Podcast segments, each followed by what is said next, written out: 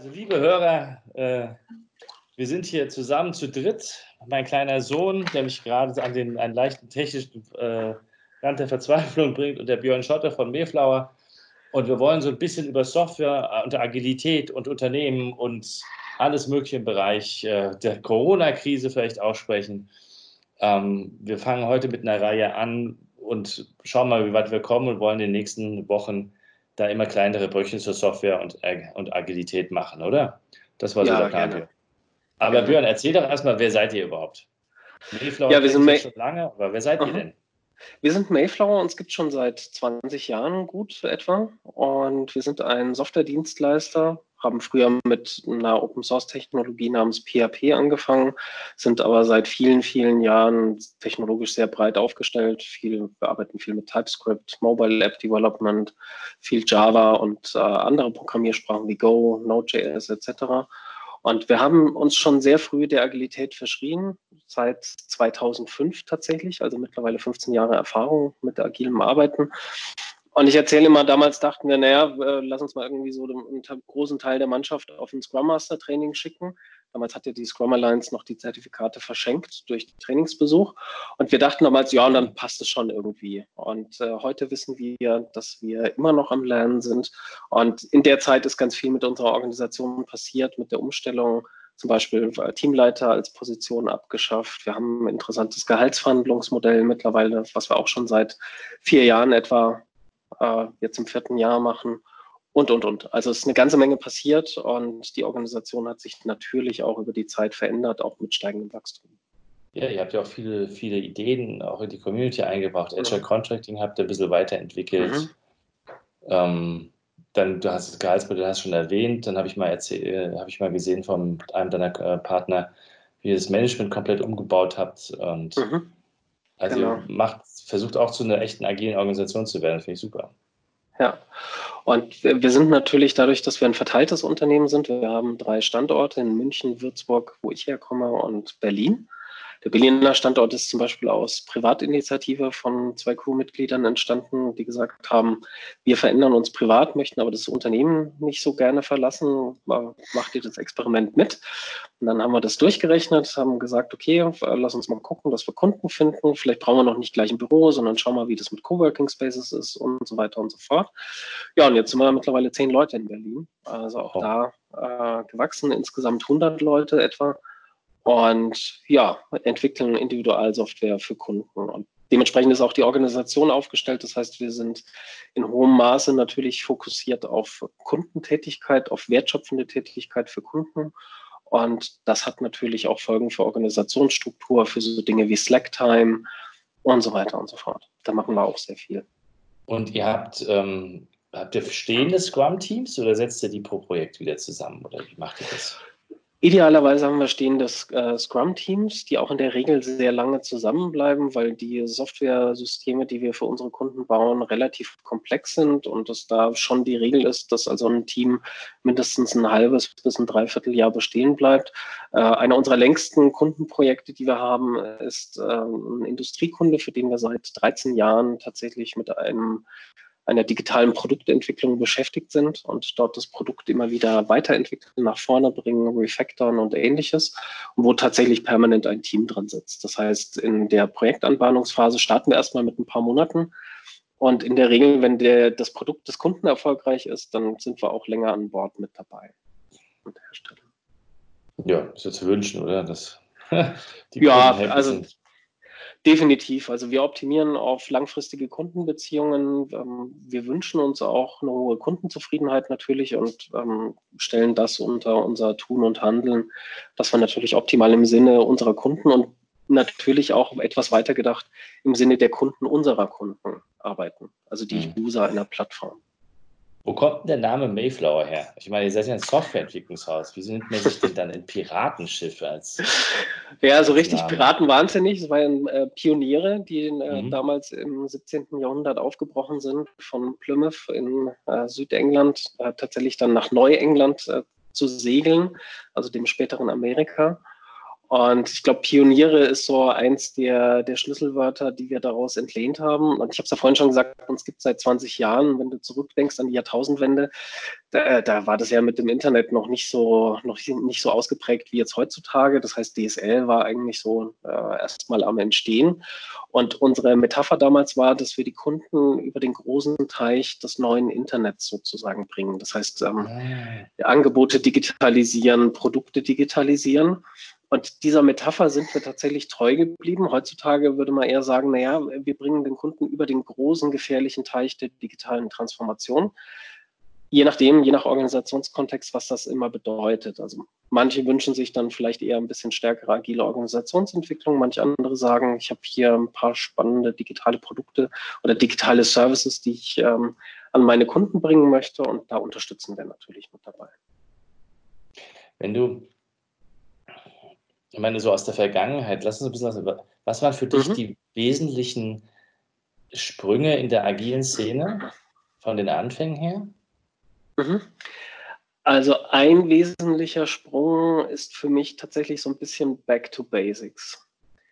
Also gerade die, die Konzentrierung oder die Rückbesinnung auf The New New Product Development Game ähm, von Takeuchi und äh, Nonaka aus dem Jahr 1986 äh, von HBR. Das lese ich mir tatsächlich in größeren regelmäßigen Abständen immer wieder mal durch, weil ich glaube, auch heutzutage kann man da noch eine ganze Menge ähm, tatsächlich davon lernen. Das ist für mich so ein Sprung. Ein anderer Sprung ist ähm, für mich die Entwicklung von LESS, also dem äh, Skalierungsframework LESS an der mhm. Stelle, das auch so stark bei den Wurzeln geblieben ist. Ich will jetzt nicht auf die, äh, die diversen religiösen Meinungen ähm, äh, eingehen von, von den diversen Skalierungsframeworks, die es gibt. Ähm, aber das, das waren für mich so Elemente, also dieses Back to Basics, Back to the Roots. Worum ging es damals eigentlich, als das Agile Manifest ähm, entwickelt worden ist oder, oder postuliert worden ist. Wenn man da einfach auch nochmal äh, in Blogbeiträge und Websites liest und in die ähm, äh, ja, geschichtlichen Zeitzeugen sozusagen sich anguckt, ähm, dann hat es ja viel auch mit Extreme Programming zu tun, also mit einer mhm. Art und Weise, wie man Software entwickeln möchte. Und da tun sich meines Erachtens auch heutzutage immer noch sehr, sehr viele Organisationen sehr schwer damit. Ja, das bringt so ein bisschen zu den Anfängen zurück und auch zu dem, was, über was wir ja sprechen wollten. Für mich war so ein Aspekt der Agilität, natürlich haben wir immer viel über Meetings gesprochen und so, mhm. aber ich hatte den Eindruck, das war notwendig, um, um aus dieser alten Projektmanagement-Denke und Abteilungsdenke rauszukommen. Aber es, in Wirklichkeit haben wir, also zumindest ich in den ersten fünf bis sechs Jahren, habe ich eigentlich versucht, dafür zu sorgen, dass man schneller was sehen konnte. Also dieses ganze Integrations- ja Gedöns. Und wir hatten das ja am Anfang nicht. Also wenn ich mir überlege, heute reden sie alle von Continuous Development und Continuous Integration und, und, und, und was weiß ich, weiß nicht, welchen Wahnsinnstool und Microservices und, und Deployment hier und, und, und mhm. jetzt habe ich gerade vergessen, wie das, und Docker-Container und was mhm. weiß ich nicht alles, ja. Und damals waren wir froh, wenn wir in der Lage gewesen sind, überhaupt hand manuell zu testen und nach 14 Tagen wirklich was draußen hatten. Ne? Also ich glaube, ja. da, da ist für mich so eine der, der vergessenen Erfolgsfaktoren eigentlich, oder? Ja, also wenn, wenn du zurückdenkst, damals wurde ja, war ja die Rede von 30 Tagen. Heutzutage ja. die agile Community ist ja eher so, hat sich so auf zwei Wochen Sprints eingegroovt. Ähm, die, die hartgesottenen, die erfolgreich Continuous Delivery praktizieren, die sagen, naja, wieso muss ich zwei Wochen warten bis zum Ende der Iteration? Ich deploy halt direkt und ähm, bekomme sofort das Feedback meiner Nutzer. Viele vergessen natürlich, man braucht dafür auch eine angenehm große Nutzerkohorte. Das heißt, nicht jeder ist natürlich ein Facebook oder Google dieser Welt, um dann bequem einfach mal zu sagen, wir testen jetzt dieses Feature bei fünf Prozent äh, unserer männlichen, weiblichen Nutzer in Nordamerika. Das können sich halt nur wenige Unternehmen leisten. Aber ja, also ich glaube, damals ging es tatsächlich auch darum, eine andere Art und Weise der Softwareentwicklung, eine andere Herangehensweise in der Softwareentwicklung zu haben und vor allem auch tatsächlich diese kurze Time to Market schaffen. Und tatsächlich das wird wahrscheinlich bei äh, euch und euren Kunden ähnlich sein wie bei uns und unseren Kunden. Reduktion der Time to Market, also schneller ausliefern zu können, ist, glaube ich, ein sehr gängiger Business-Treiber, den sich insbesondere auch das Management wünscht. Nee, das war der Erfolg, warum wir, Erfolg, also warum wir oder ich damals erfolgreich war. Ich habe den Leuten ja nicht mhm. erzählt, komm, wir werden agil, sondern was mhm. war das Problem? Das Problem war, die Softwareentwicklung war zu lange, ja, Richtig. Ich, ich, ich, erinnere mich noch an ein Projekt 2008, 2009, wo eigentlich Internet war und dann haben die aber den Internetbuden, um das jetzt mal ein bisschen despektierlich zu nennen, ohne, ohne das jetzt äh, abwertend zu meinen, sondern einfach nur mal um so ein bisschen auch, es war ja zum Teil mangelndes professionelles Arbeiten in diesen super High-End-Läden und die waren dann nach sechs Wochen waren die nicht in der Lage, was auf die auf ihre Website zu bringen. Ja. ja. Und dafür, darum ja. ging es für mich immer. Also relativ schnell was rauszubringen. Ja. Am Ende ist das der Outcome, den du erreichst. Und ähm, was ich so beobachte, viele Organisationsstrukturen sind darauf halt auch gar nicht ausgelegt, schnell zu liefern, weil die Unternehmen allein schon auch durch ihre Organisationsstrukturen zu viele Abhängigkeiten haben und dadurch natürlich auch die Koordinationsaufwände teilweise exponentiell auch ähm, entsprechend steigen. Und dann dieser eigentliche Wunsch, schnell mal was rauszubringen, ähm, tatsächlich dann in vielen Unternehmen einfach scheitert oder die Unternehmen ratlos sind, weil sie sagen, Mensch, jetzt haben wir doch hier eine agile Organisationsstruktur, jetzt haben wir doch Teams mit einem Scrum Master und einem Product Owner und fähigen Entwicklern und trotzdem werden wir nicht lieferfähig. Ja. Das ist so meine ähm, Beobachtung. Wir machen ja heute so ein bisschen die Einführung in, in so ein Software-Thema. Was waren denn für dich so die technologischen Kniffe, die ihr Softwareentwickler entwickelt habt, damit es überhaupt ging? Also ich weiß, ich habe an Cobol ursprünglich angefangen, dann haben wir die ersten mhm. Java-Dinger gemacht, testgetriebene Entwicklung gab, ist auf dem Papier, nicht? gemacht hat es noch mhm. keiner. Mhm. Ähm, was war für dich so in der Rückschau was habt ihr eigentlich entwickeln müssen, damit man heute so Software entwickeln kann, wie man es heute kann? Ja, also tatsächlich, ich meine, äh, vielleicht vom Hintergrund, ich habe früher selber auch mal Software entwickelt, mache das aber schon eine ganze Reihe an Jahren nicht mehr, so acht, neun Jahre etwa nicht mehr tätig. Aber was so für mich und äh, aus der Beobachtung heraus immer relativ wichtig war, äh, war zum einen natürlich ganz früher das Thema äh, Versionskontrollsystem.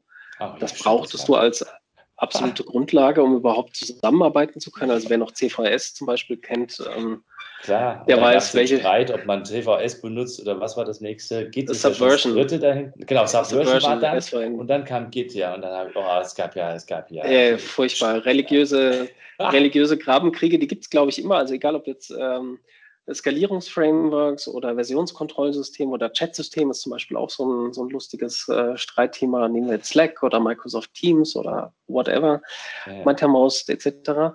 Also der, der Versionskontrolle war ein Thema. Ähm, dann natürlich das Thema testgetriebene Entwicklung, das es ja schon seit ganz, ganz vielen Jahren und Jahrzehnten durchaus gab. Also wurde ja durch Extreme Programming ja auch ähm, entsprechend populär gemacht. Und man muss das immer so ein bisschen noch in, in Relation bringen zu den Software-Technologien, also zu den Programmiersprachen, mit denen man gearbeitet hat. Ich habe ja vorhin mhm. erwähnt, wir kommen ursprünglich aus dem PHP-Umfeld. PHP hat äh, teilweise einen schlechten Ruf, obwohl es die weltweit am meisten dominierende Websprache ist, nach wie vor noch. Und ähm, früher dachten die Leute, ja, man kann da ja gar nicht testgetrieben entwickeln, auch gar nicht objektorientiert äh, entwickeln. Und das ging schon an der Stelle. Also ich denke, man muss auch immer da auf die Programmiersprachen entsprechend schauen. Also testgetriebene Entwicklung war wichtig, Versionskontrollsystem äh, waren wichtig, dass du tatsächlich auch wegkommst von dieser klassischen Denke, ähm, Entwicklungssystem, Test- oder Staging-System und dann Live-System. Also wer heute mhm. mit, mit Cloud-Systemen, Cloud-Native und so weiter arbeitet, der wird darüber ja nur lachen, ähm, weil du heutzutage ganz andere Strukturen hast an der Stelle. Und meine Beobachtung ist, ich glaube, viele Unternehmen, die so als Internet-Startup angefangen haben oder die rein einen internetbasierten Vertriebskanal haben, die haben eine ganz andere Herangehensweise gelernt als jetzt klassische Enterprises, ähm, klassische Unternehmen, die es schon seit Jahrzehnten entsprechend gibt, wo halt alles also ich will es nicht, nicht negativ nennen, aber wo halt alles sehr etwas dickschiffig unterwegs ist. Eher so enterprisig, wo so viel um Architekturthemen auch geht und ähnliche Geschichten. Und ähm, dort die Leute natürlich auch langsam werden, weil du in einem, in einem Internet-Startup-Umfeld, was du schon gesagt hast, da willst du schnell releasen. Da tust du vielleicht auch einfach nur Fake-Features online stellen, um herauszufinden, ähm, wollen deine Nutzer das haben oder nicht. Und das heißt, du gehst da auch mit einer ganz anderen Haltung als, als Entwicklerteam, als Managementteam entsprechend dran. Wohingegen in einer Organisation, die schon seit vielen Jahrzehnten existiert, da die Leute vielleicht auch ein bisschen vorsichtiger geworden sind und sagen, ja, mal langsam, äh, zentrale IT-Systeme, da können wir jetzt nicht experimentieren. Kennst du es bestimmt vor vielen Jahren, das Thema IT der zwei Geschwindigkeiten mhm. und so weiter und so fort, war ja auch so ein, so ein Hype-Thema. Und ich glaube, ähm, ein entscheidender Sprung war tatsächlich ähm, das Aufkommen und Festigen von Amazon AWS.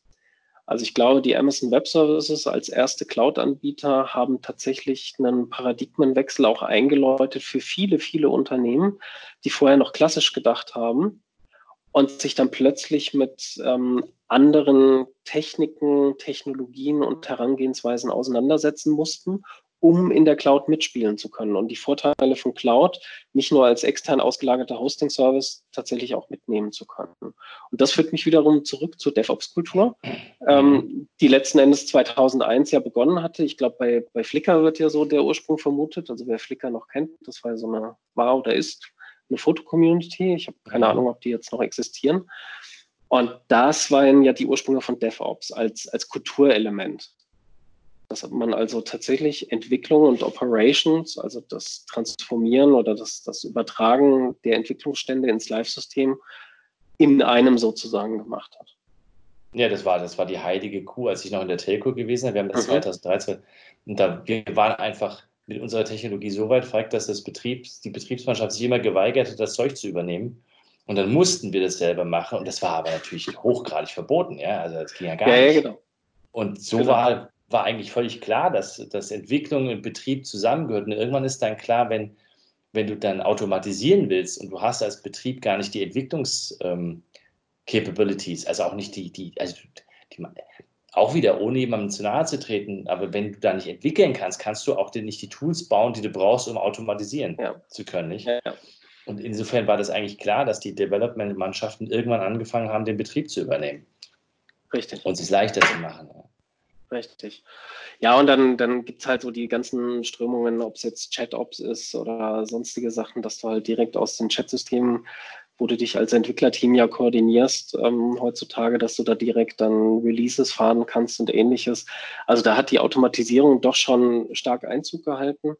Und ich glaube, das liegt auch so in, in, der Natur eines Entwicklers, zu sagen, ich will nicht bestimmte Abläufe permanent manuell machen, sondern überall dort, wo ich vielleicht auch im Programmcode meiner Anwendung Sachen automatisieren kann, dann mache ich das. Und das Gleiche trifft natürlich auch auf die Betriebsumgebung zu. Und mit Cloud Native, äh, den ganzen Ansätzen und auch, sage ich mal, Post-Agile, was da alles so kommt, auch an Technologien und Methodiken, das wächst alles in sich sozusagen zusammen dass man eben nicht mehr phasenweise ähm, das Ganze organisiert, also im Sinne von erstmal mache ich ein Konzept, dann ähm, gibt es irgendwie Screen Designs, dann entwickle ich und dann deploy ich, sondern ähm, das inklusive IT-Infrastruktur passiert alles gleichzeitig in einem und dadurch erreichst du dann halt auch die kurzen Time-to-Market-Zeiten. Wie, wie ist denn deiner Meinung nach heute ein Entwickler von seinen Skills her dann? Also wenn du das alles gleichzeitig machen musst. Also muss das ein Infrastruktur, Development, Kommunikationsspezialist und sich auch noch in einem Chatsystem auskennen oder hat sich da was verändert? Und vielleicht auch noch also, ein Open, Open Source Spezialist sein, der da weiß, ja, wie genau. die Libraries rumliegen. Also ich meine, äh, Superman. Oder? Genau. So wie der, der eine Product Owner, der für alles verantwortlich ist. Ja. Ähm, ja und nein. Also ich glaube äh, fest an dieses Jeder kann alles innerhalb eines Teams als, als Grundgedanke, als Idealbild. Und dann hat jeder noch so bestimmte Spezialausprägungen, weil innerhalb einer Iteration möchtest du ja, dass das Team gemeinsam an den Aufgaben arbeitet. Deswegen ist es wichtig, dass ein möglichst breites Grundset an Skills existiert, um tatsächlich alle anstehenden Aufgaben gemeinsam erledigen zu können. Ähm, das reduziert auch den sogenannten Truck-Faktor, dass wenn ein Entwickler mal in Urlaub geht, soll ja auch vorkommen, ähm, oder auch mal krank wird, ähm, dass dann die Effektivität und die Performance des Teams nicht so sehr drunter leidet. Trotzdem hast du innerhalb eines Entwicklerteams meiner Ansicht nach gewisse Spezialausprägungen im Know-how. Der eine kennt sich vielleicht gut mit UX-Themen und Frontend-Themen aus, der andere vielleicht ein bisschen mehr mit Backend-Themen, Datenbankgeschichten und ähnliches. Und alle müssen zusammen testen. Weil wenn du jetzt klassischerweise, so wie ähm, ich das häufig bei Kunden erlebe, das nach Fachlichkeit trennst, dass du sagst, da gibt es in einem Team gibt's zwei Entwickler, die haben nur Frontend-Know-how, zum Beispiel mhm. JavaScript, HTML, CSS. Dann gibt es zwei, drei Backend-Entwickler, die haben halt Programmiersprachen-Know-how der Wahl für, für die serverseitigen Geschichten. Dann gibt es noch ein DBA und noch irgendwie einen Tester im Team. Dann baust du ja Wait States innerhalb des Teams, innerhalb einer Iteration unter Umständen.